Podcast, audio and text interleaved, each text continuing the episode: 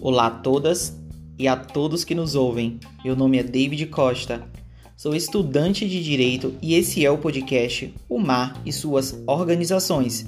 Idealizado enquanto atividade avaliativa da disciplina Direito Internacional sob a orientação do professor doutor Tiago Borges, esse podcast tem o objetivo de esclarecer o funcionamento das organizações internacionais. Para isso, contaremos com a presença de Rafael Brandão e Alexandre Rosa, ambos estudantes de Direito da Faculdade Baiana de Direito e Gestão, e juntos esclareceremos sobre o tema. Obrigado, David. Eu me chamo Rafael Brandão e hoje eu vou falar um pouquinho da história da MI. Mas para falarmos da história da MI, primeiro nós precisamos entender o que é a OMI. A sigla OMI significa especificamente a Organização Marítima Internacional e trata-se de uma agência da ONU responsável por regular a segurança e a proteção do transporte marítimo, além de tratar de outros assuntos, como a prevenção de poluição nos oceanos causada pelos navios. Sempre foi reconhecido de forma geral, na comunidade internacional, que a melhor maneira de garantir uma segurança no mar efetiva era desenvolvendo regulamentos internacionais que fossem seguidos por todas as nações marítimas. A partir disso, no século XIX, vários desses tratados foram adotados e muitos países propuseram a criação de um organismo internacional permanente, sólido, com o intuito de promover a segurança marítima de maneira realmente eficaz. No entanto, só foi possível isso com o surgimento das Nações Unidas. E em 1948, uma conferência internacional em Genebra adotou-se formalmente a OMI. No entanto, a OMI só entrou em vigor 10 anos depois, em 1958, e sua primeira reunião foi no ano seguinte, em 1959. Com o surgimento da EMI, sua primeira tarefa foi adotar uma nova versão da Convenção Internacional para a Salvaguarda da Vida Humana no Mar, o mais importante de todos os tratados que lidam com a segurança marítima, e isso foi conseguido em 1960. A partir daí, a OMI voltou sua atenção para questões como a facilitação do tráfego marítimo internacional, linhas de carga e transporte de mercadorias perigosas. Olá, eu me chamo Alexandre Rosa, vou falar sobre as normas e as funções da OMI.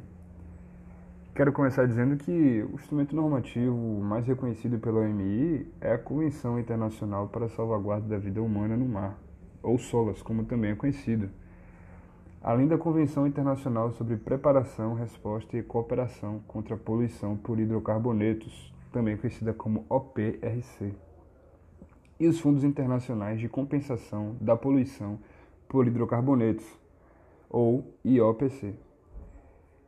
Existem ainda no MI tratados não ratificados, como Convenção Internacional sobre Responsabilidade e Compensação por Danos Relacionados com o Transporte de Substâncias Nocivas e Perigosas por Mar, de 1996, conhecido como a Convenção HNS, e a Convenção Internacional de Nairobi para a Remoção de Destroços, de 2007.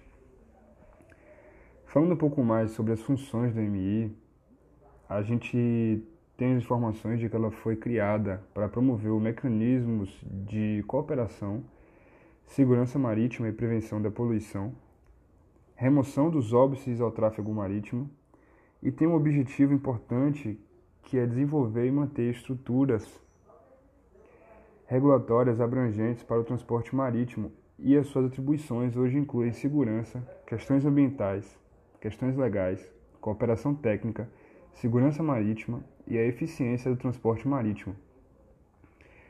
Ela é administrada financeiramente por um conselho de membros eleitos pela Assembleia, composta por todos os Estados-membros, e eventualmente promulga regulamentos que são amplamente aplicados pelas autoridades marítimas nacionais e locais do, dos países membros, como o Regulamento Internacional para Evitar Colisões no Mar, conhecido como RIEAN.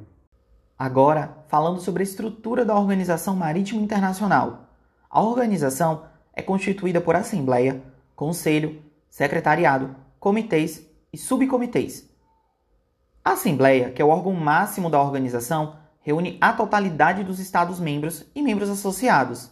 São 79 organizações não governamentais, 61 organizações intergovernamentais e outras entidades representadas, como a União Europeia, Essas entidades possuem apenas status consultivo, não possuem direito a voto.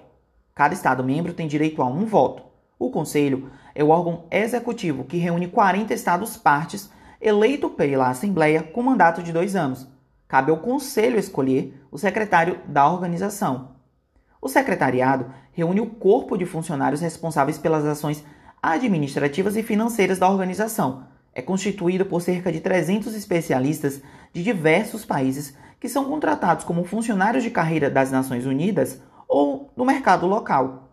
O comitês e subcomitês são os órgãos técnicos da organização. São responsáveis pela discussão dos assuntos técnicos, encaminhando suas decisões posteriormente ao Conselho. O Brasil, como Estado membro da Organização Marítima Internacional e tendo ratificado suas convenções, em especial a Convenção Internacional para a Salvaguarda da Vida Humana no Mar, possui compromissos e obrigações com a comunidade marítima internacional, tais como produção de cartas e de publicações náuticas, elaboração e divulgação de avisos rádio náuticos, estabelecimento e manutenção dos auxílios a navegações, entre outros.